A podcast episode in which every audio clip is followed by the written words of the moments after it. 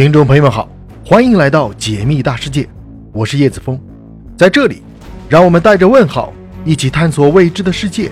也让我们带着答案认识更大的世界。如果你有一颗求知的心，如果你有更远的梦，请别忘了收藏我的频道，我们一起来解密大世界。今天我们的主题是：可怕的比邻星在七秒之内亮度暴增一点四万倍，行星表面化为焦土。存在于宇宙当中的每一个天体都有其特殊之处，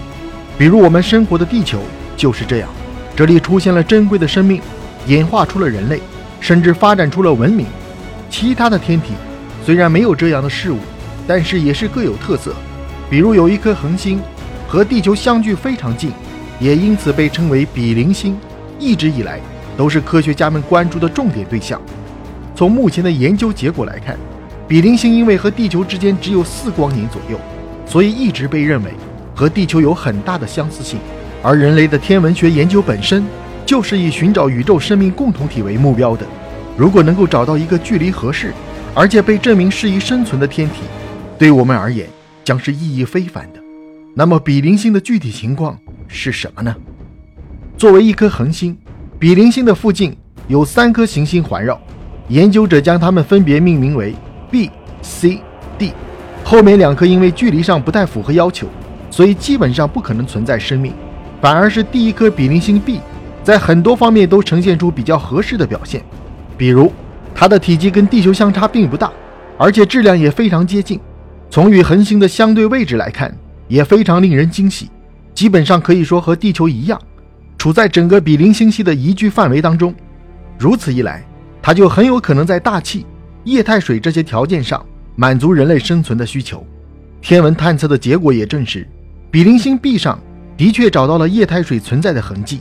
这一发现给了研究者们很大的希望，并且进一步深入了探索工作。但很可惜，之后的探索却没有找到更新的证据，反而是一系列的不利因素，尤其是比邻星这颗恒星本身。从天体性质上看，比邻星属于红矮星，虽然不管是质量，还是体积上都只是太阳的十分之一左右，但是这里的恒星活动却是异常的活跃，尤其是耀斑出现的频率和实际的能量之大都要比太阳强很多。前几年的观测工作中，比邻星就被发现迸发出十分强烈的光芒，这个强光的来源就是耀斑。不过要观察到它，可是费了一番大功夫。首先，设备采用的就是最厉害的哈勃太空望远镜，专门为它组建起来的观测团队。花了整整四十多个小时的时间，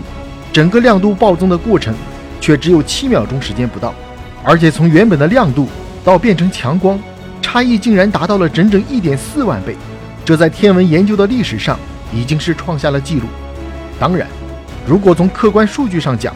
比邻星和太阳相比还是差了很多，比如它的功率就很低，加上它的体积本身就不大，所以宜居带相比之下，也要跟中央的恒星的距离更近。比如其中的一颗行星，甚至跟它只有零点零五个单位的距离，而我们的太阳系里面最近的也有零点三个单位。只不过因为太阳的体量实在太大了，所以即便是只有这么一点距离，附近天体上接收到的热量也还是很大。比如水星表面随随便便就能达到几百摄氏度，而比邻星 B 之所以出现了亮度剧增的现象，其实根本上就是因为距离过近。同时，太阳释放出来的能量实在是太大，所以这个程度的亮度剧增，严格来说是非常正常。理论上说，在比邻星 B 接受这些巨大能量的时候，它的温度升高是必然的。如果近处有一个行星的话，势必会变成一把焦土。按照这种发展的可能性相比，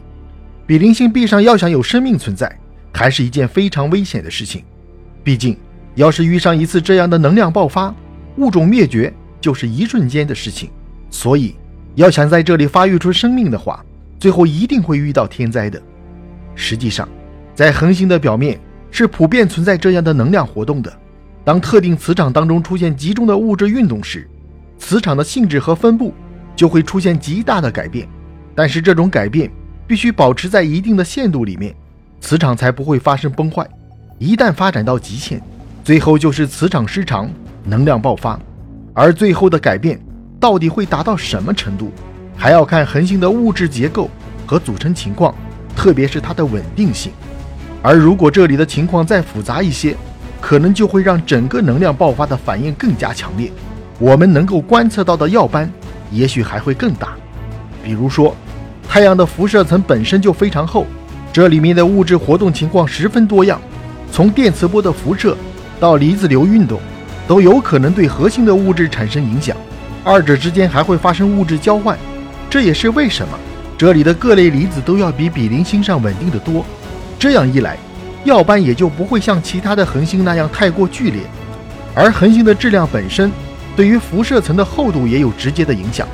比邻星本身的质量并不大，从生成开始就是找不到辐射层的。这种情况下，中心与外围的物质出现交换的概率就会非常大，导致的结果就是物质运动的活性非常高。所以虽然它的质量小，但是耀斑一类的现象要比太阳来的更加猛烈。总的来说，我们确实很希望比邻星出现生命，但是如果它真的成了真，它们的生存环境一定会很糟糕。类似的耀斑爆发一次，就会面临一次物种灭绝的风险。